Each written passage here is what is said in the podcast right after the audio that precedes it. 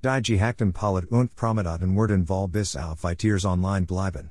Dank der Blockchain Technology. Die Mummeselich rechtsorientierten Hacker haben die Daten auf Einschlagige Webseiten verteilt. Durch die Decentrale Blockchain Technology wird es kaum möglich sein, alle Webseiten lahmzulegen. Uns liegen alle Daten vor.